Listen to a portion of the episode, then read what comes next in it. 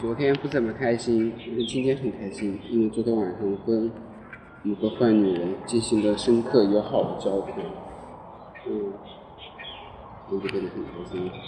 嗯嗯，现在是八点半，然后上一章讲到了警察把那个把大学生联合会拿的那个钟，那个象征民象征着民族主义的钟给偷走了，对吧？然后第二天晚上，卡斯特罗再一次在学校里面向聚集的学生们发表了演说。在这一次演说当中，他第一次表露出明显的左翼观点。此前，他对格劳政府的攻击主要是针对他滥用权力、侵吞公公共资金、暴力打压反反对者。最近，他开始在控诉格劳背信弃义，出卖了1933年的革命，背叛了1944年为他投票的人，背叛了多米尼加。共和国的民族主义者，而如今，他主要强调格劳政府和经在在社会和经济上的失败的举措。农民一如既往的没田没地，生活包不着稀，朝不保夕，而更多的国内资源流入了外国政府、商人的手里，而公共的健康、公共教育都被忽视，军队设迷成风。不解放经济，不解放政治，就不可能有真正的独立。卡斯特罗还没有表现出马克思主义的观点，但也不远了。偷钟事件暴露了政府的卑鄙无耻和报复心理。然而，这起事件并没有像卡斯特罗预期的那样掀起一场革命。该事件更让政府和军队决定要严厉打压共产主义势力。他们觉得这是，呃，是这些共产人、共产党人引起了很多的事端。从保守派媒体的报道中可以看出，政府更加担心的是工会。工会长期以来都是共产党人的大本营，已经开始在广大的中产阶级学生中形成了联盟。格劳上台的第一年，适逢是适逢全世界的共产主义者普天同庆，苏联英勇无畏地战胜了纳粹德国。格劳达成了一笔政治交易，共产党人可以在工会当中稳固他们的地地位。不过，国会里面的共产党人。得到需要得到支持政府的方案。然而，1947年形势发生了变化，苏联强迫他所占领的西欧国家实行共产主义政治制度，这震惊了西方的共产主义者。冷战彻底爆发。这一段啊，明显是加了私呃加了私货。冷战的爆发是因为苏联占领了西欧国家，实行了共产主义吗？然后震惊了西方的共产主义者。然后是两个共产主义者反目成仇，这是冷战爆发的原因吗？这夹带私货也太明显了，完全不说美国的原因，完全就是说苏联的原因。古巴大部分的媒体都加入了这场对共产主义霸权的声讨，美国大使馆不失时机地发出警告，指出和共产党人合作的危险性，国内外的压力开始影响格拉。他和劳工部长卡洛斯·奥普里奥把遏制工会中的共产主义势力视为头等大事。在曼萨尼约，也就是不愿意把革命中交给格劳的那个城镇，在严厉的打压下，共产主义处于生死攸关的时刻。1948年1月22日，当地警察试图逮捕杰西，他是蔗糖工会的一名黑人共产主义领袖，也是国会议员。没呃，杰西声称。呃，试图逮捕他，是对他的议员豁免权的侵犯。当他转身离开时，背后挨了一枪，最终没能活下来。该事件让两派的观点进一步对立。总参谋长佩雷斯·达哈姆将军回应外界的批评时说：“警察是在履行责任，他树立了一个榜样，其他警察应该效仿。”而左派把。把杰西追认为烈士，他的骨灰就放在哈瓦那的国会大厦，公开吊唁，数千人排着队去吊，去哀悼。在吊唁的队伍中，在为他牺牲进行抗议游行中，哈瓦那的学生一直在队伍的最前面。二月十一日，日益加强的学生激进主义运动达到了空前的高度，抗议警察暴行的游行演变为暴乱，警察大举出动，把聚众闹事的学生追到了学校。负责此次行动的警官卡瑞姆斯少校抓住了一名残疾学生，站在教学楼前宽阔的阶梯上，用枪托痛打这名学生。第二天，学生挑衅的在阶梯里阶梯上架起了一挺机枪，阻止警察再次闯入。其他学生在街上游行，抗议警察侵犯大学的自治权。卡斯特罗和一群抗议者站在卡车上，挥舞着古巴国旗，歌唱着国歌，高喊着：“卡瑞姆斯滚出去，格劳下台！”在警察挥舞的乱棒乱棒中，卡斯罗头部被打伤。他和几名同学跑到了附近的医院。他们倒不是要去治疗，而是去那里给他们叫来记者和摄影师，看看他们的绷带和血迹。二月二十二日，马勒洛国家体育署署长，同时也是费德尔在社会主义革命运动中的老对头，在一座电影院里被骗出来，然后在街上被枪杀了。一份新新闻报道指出，这起暗杀与费德罗与费德尔卡斯罗为首的一群人有关。听到这个消息后，卡斯多带着两名同学来到警察局，他声称自己和该事件没有任何丝毫关系。并且有人能够证明，他当时就在一家自助餐厅。警察当时没有没有逮捕令，于是让他走了。然而两天之后，他在街上被一名被一辆巡巡逻的警车带到了警察局，接受了马勒洛死亡的调查。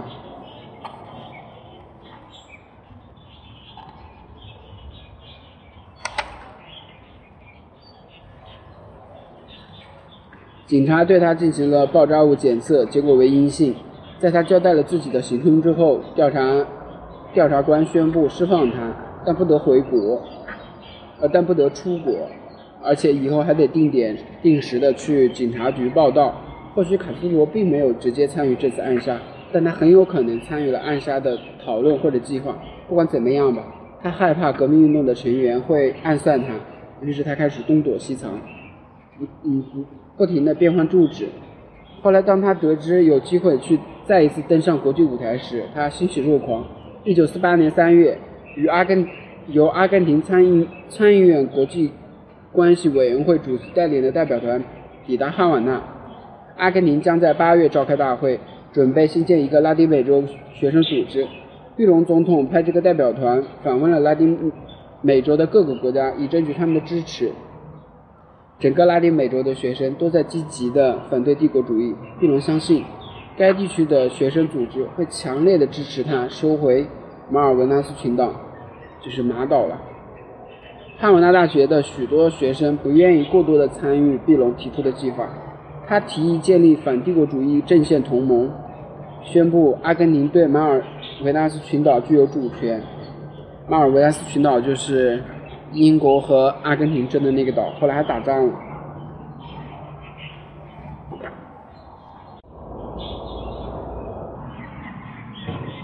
学生们都很同意，然而很多许派的呃很多左派的学生担心，阿根廷对马尔维纳斯群岛的行动会转移人们的注意力，让人们忽视目前最大的威胁。老旧的欧洲殖民政策似乎没有了影响力，行将就木，而美帝国主义日益猖獗。学生们同样感到不安，因为有报道称，阿根廷当局逮捕并监禁了政见不同的劳动党领袖。学生们知道，在弗朗哥将军几乎遭到全世界排斥的时候，毕隆却要和他在西班牙的政权关系甚密。对于古巴的许多激进主义者来说，毕隆政府并不是革命派，反而是法西斯主义者。意味深长的是，卡斯特罗并没有这些顾虑，在他眼中。当务之急就是拉丁美洲的团结和合作，只有齐心协力，拉丁美洲才能实现真正的政治经济的独立。这是马蒂宣扬的观念，而且卡斯特罗像马蒂一样，已经意识到了古巴这个舞台太小了，难以实现他的雄心壮志。光靠古巴是不可能改变世界的。是什么让拉拉丁美洲的国家如此弱小呢？如此落后？卡斯特罗认为是国与国之间的分歧，以及美国的掠夺。帝国主义国家能够轻易地支配一个存在分歧的大陆，民族主义和国际主义两者是互相不冲突的。真正的革命政府会为整个国家服务，消除各阶层、各民民族之间的分歧。它同样会为全世界的贫穷、受压迫的国家服务，消除消除剥削者和被剥削者之间的分歧。这不就真正的共产主义吗？国际共产主义，它是不分民族的。我把全世界开始，全世界分民层，呃，分为阶层。我不看是哪个国家，不看你是哪个民族，我只看阶层，这样分。然后我只要削弱、消除掉这这部分剥削就可以了。有一个有一部分的，就是我看那书上说，说苏联为什么会失败在冷战？因为苏联苏联陷入了美国的这种思想的怪圈，他跟美国进行民族主义对抗，进行国家之间的对抗，进行阵营之间对抗。但是苏联真正擅长的是什么呢？他真正擅长的是自己的共产主义。你应该直接直接横切美国。我我不跟你美国争，我跟美国人没有没有矛盾，我只跟资本主义有矛盾。那所有的美国的底层人民都是我团结的对象。我这样将你竖切，呃，我将你横切，我不跟你进行国家之间的对对抗，我不跟你搞军军备竞赛。你总有一天美国是要削呃是要是要那个虚弱的时候，你虚弱的时候，总。底层的大众肯定会肯定会感到不满，自然就会赢了。苏联很快就会就能赢得这些。听到这些气势磅礴的话，卡斯特罗的一些同学被深深的打动，觉得他是一个有有远见、有着实的人；而别的同学觉得他自命不凡，夸夸其谈。共产主义者很欣赏他对帝国主义的那些看法，但觉得他的一些观点和法西斯太相似了。反过来。卡斯特罗赞同共产主义者的很多观点，但排斥他们对于苏联的卑躬屈膝、一味顺从的做做法。卡斯特罗曾经对高瓦拉说：“要是我能成为斯大林，我也能成为共产主义者。”在一九四八年的大背景下，要在全世界找一个和卡斯特罗观点很接近的政府，那就是阿根廷政府了。毕隆是一个民族主义者，也是反帝国主义者。他毫不畏惧地把英美两国控制的公共设施收回国有。他提出各个阶层共同治国，抵抗外国垄断集团的政治影响，以及工厂、工厂党、共产党工会的影响。他的观点震撼了卡斯特罗。当初他提出拉丁美洲各个国家应该团结起来，成为一股力量，也深深地打动了卡斯特罗。毕隆首先是一位行动家，做了很多实事。对于英国一直不放弃马尔维纳斯群岛的殖民统治，卡斯特罗也替阿根廷感到不明。后来，他觉得自己的处当初处理庇隆主义者的关系很有策略，但当时他也没有想这么多。当卡斯罗和联合会的一些同学去国家大酒店去接见来访的阿根廷代表团的时候，彼此都有一种相见恨晚的感觉。卡斯罗提议，作为秋季将在布宜诺斯艾利斯召开的代表大会。准备工作的一部分，布宜诺斯艾利斯就是阿根廷的首都。四月份应该在嗯博达哥博格达举行一次学生代表会议，以响应将在那时同时召开的建立美洲国家团体的半球会议。美洲国家团体的宗旨是指，同时也是美国杜鲁门政府一直推行的计划，就是让美洲国家都团结起来，一起去抵制共产主义。美国将向相对落后的拉丁美洲国家提供经济方面的援助，那就是美国花钱了，花钱去抵抗共产主义渗透了。阿根廷并不热衷于该议程，它会使阿根廷收回弗兰克群岛的诉求被边缘化。阿根廷人以及古巴学生都希望他们提议的波哥达会议能够突破助推波助澜，让国际社会一致反对美国在拉丁美洲的种种计划。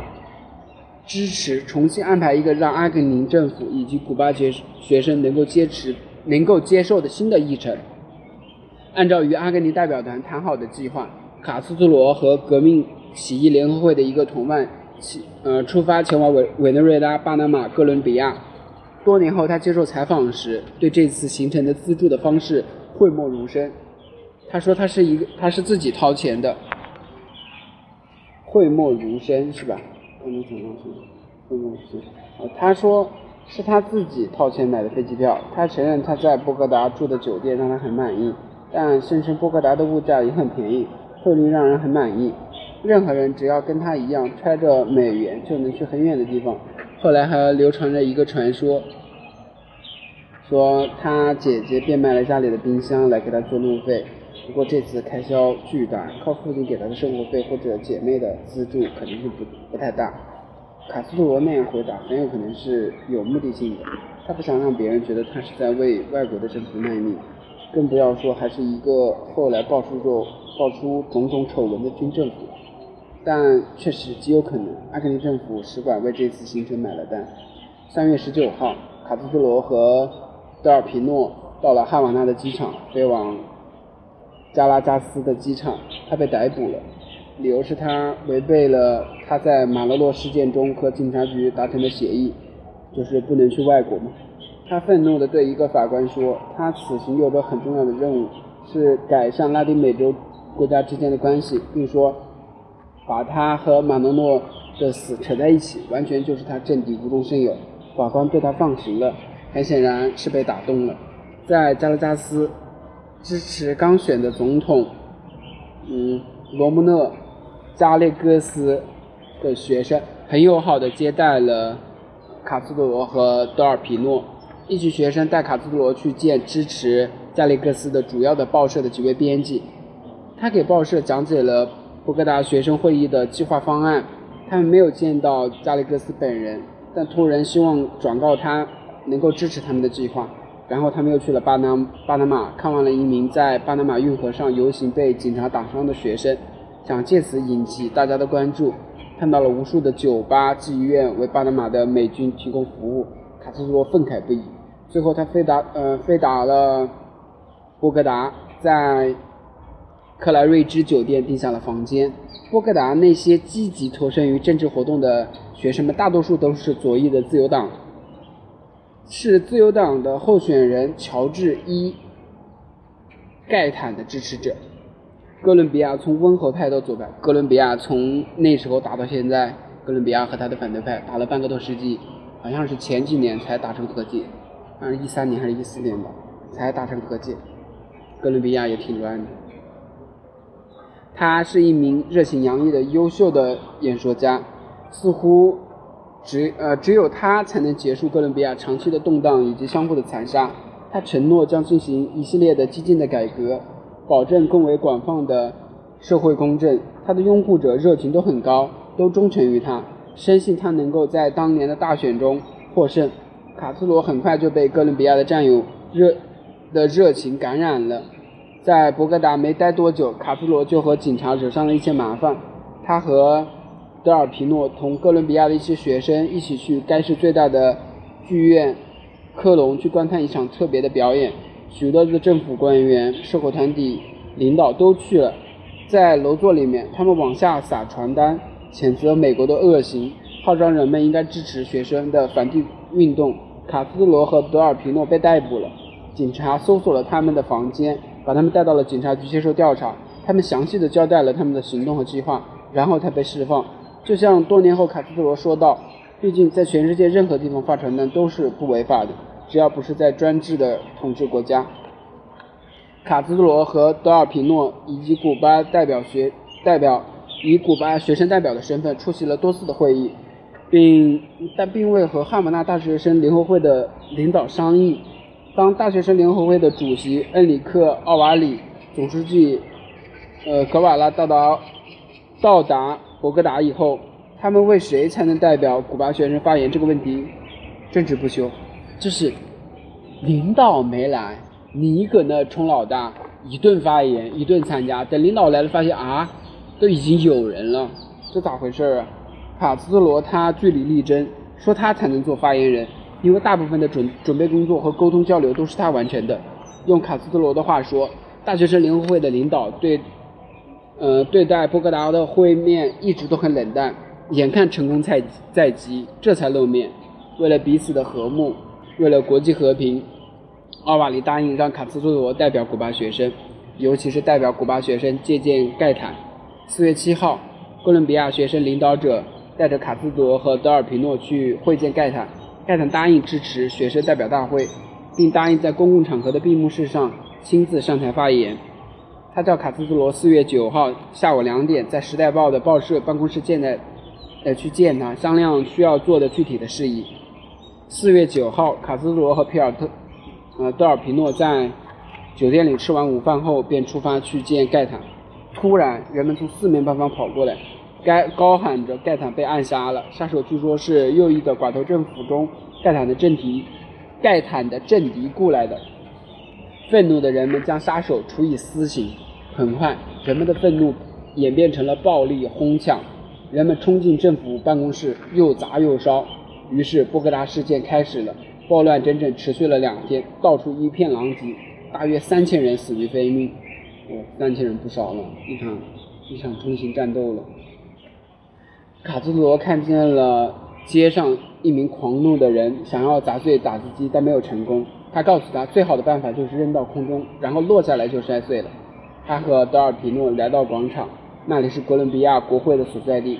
人们大声地喊着，不停地扔着石头，不时有东西从窗户里扔出来。有人站在阳台上想对人群说话，但没有人理睬。一场人民起义就这样爆发了，但似乎很盲目，没有领导者。也有警察加入了这场反对保守政党的造反，而军方的态度尚不明确，怎么办呢？卡斯特罗和德尔皮诺商量去找奥瓦里和切格瓦拉。这时候，一大群人提着棍子，举着铁棒，还甚至还有扛着步枪的，都冲着向同一个方向。听说他们要去附近的一个警察局去抢夺武器。卡斯特罗和皮诺决定跟着他们一起去。当这些人到达警察局的时候，发现警察局已经被占领了，里面的步枪都已经被分完了。卡斯特罗上上楼找了半天，只找到了一把催泪枪。他拿起警服穿上，并换上一一双警靴，但靴子的主人不给他，他只好作罢。一名参加造反的警察正在给人群分组，他给卡斯特罗一个一把步枪，一些以及一些子弹。一群群人往各个方向出发，学生们在去占领国家。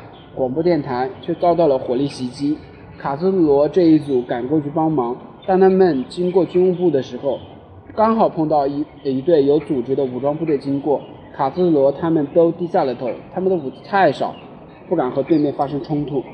看到一辆同行的公共汽车，卡斯罗几个人立刻就跳上去了。他的钱包还在公交车上被偷了。电台那里不断发生火力。使得卡斯罗他们没有办法靠近，于是他们决定去学校，结果那里也是一片混乱。他们听说有一个警察局也参加了造反，于是掉头去警察局。卡斯罗给负责的讲警官讲明了自己的身份，说愿意为他们效劳。于是警官带上了他，还有一些志愿者，出发前往自由党 总部。结果到了那里一无所获，他们只好又折回。半路上，他们乘坐的吉普车抛锚了，这下卡斯罗等几个人都不知道该怎么办了。几个步行的警察又叫他们一起去第五警区指挥部，因为那里也在支持造反。此时暴乱已经持续持续了六个小时，天已经黑了。指挥部里大概有四百名武装分子，由一个高级警官指挥着。卡斯特罗被收编进去了，他被分分配到负责二楼的保卫。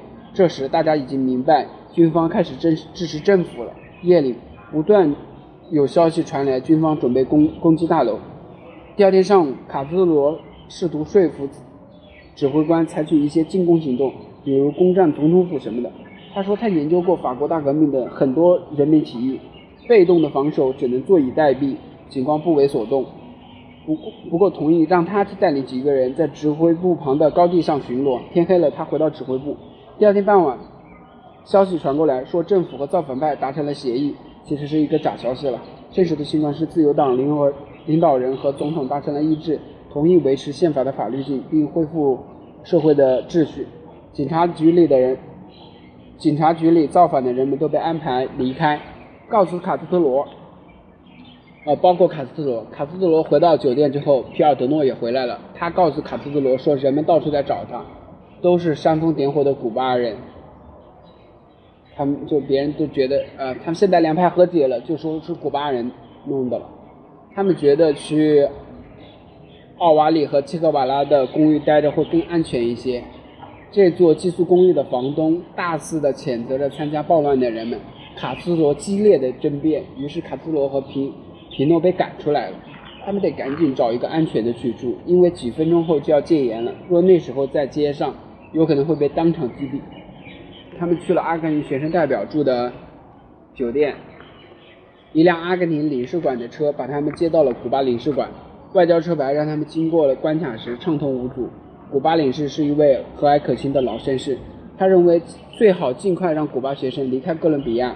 鉴于波哥达局势局势动荡，古巴政府派来了一架飞机接需要撤离的古巴公民回国。后来，卡斯罗。谈到参加波哥达事件时，一直在强调，他感当时感到深深的孤独，在最难艰在最艰难的时刻，在警察局像林中鸟一样等待军队进攻的时候，他是唯一一名古巴人，时刻准备着和根本不认识的人的并肩作战，而在指挥官眼里，而指挥官在他眼里是极度的无能。他说道。在我们守在警察局等待军队进攻的那一晚上，我想到了古巴，想到了我的家庭，想到了所有人。我感到非常的孤独。陪伴我的是一把步枪、几颗子弹。我问自己：我在这里做什么呢？我和所有人都失去了联系，包括同学、警长。在这里，我就像待在捕鼠器上，完全不该这样子，不该在这里坐坐着等别人进攻，应该冲出去主动进攻。我开始思考，我是否应该离开。但我还是留下来了。我想，这里的人和古巴人民和全世界的每一个国家的人民一样，他们都是被压迫、被剥削的人。我告诉自己，他们的领袖被暗杀了，这次起义是合情合理的。在这里，我可能会死，但我还是会留下来。于是我决定留下来。虽然我知道这是一场灾难，起义的民众会失败，而我一个人在这里。他们都是哥伦比亚人，不是古巴人。然而，我觉得哪里的人都是一样，他们为正义而战。我有义务留下来，于是我彻夜等待，等待着天亮后的进攻。关于卡斯特罗在博格达事件中扮演的角色，在接下来的几年中流传流传着大量事实的报道，基本上都捏造这次事件是早就计划好的社会主义的阴谋。卡斯特罗就是其中的一员。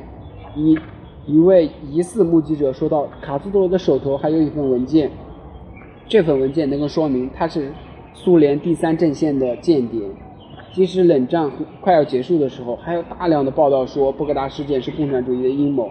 波格达事件之后，坊间还盛传着卡斯特罗杀了几位牧师，事实上没有人被杀，也没有人杀人。卡斯特罗倒是听到了一些别的谣言。有一次采访采访时，他说他听说过有牧师朝人群开开枪，他觉得这是可信的。盖坦的死让卡斯特罗相信。靠投票箱是不可能给拉丁美洲带来真正的改变。同时，他意识到民众的不满很容易就演演化为毫无目的的、毫无目标的暴力与抢劫。很多人还借机报私仇，即使在支持造反的警察中，也没有任何的组织纪律。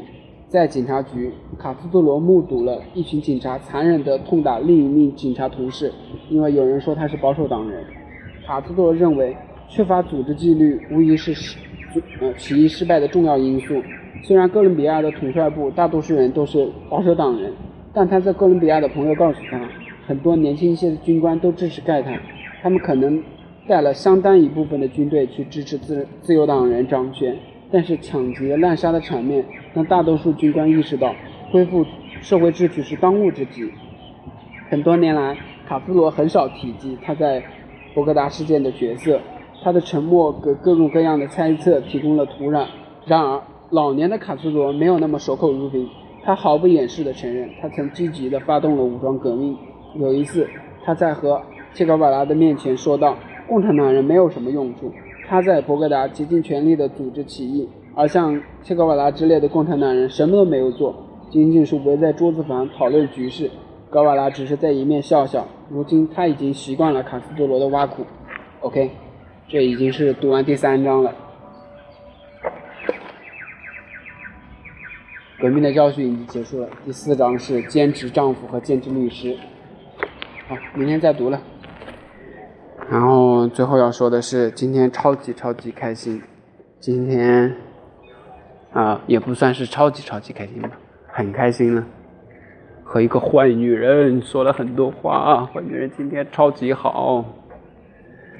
嗯，真不错，很开心。突然世界又变得很明亮。好吧，好吧，回去了。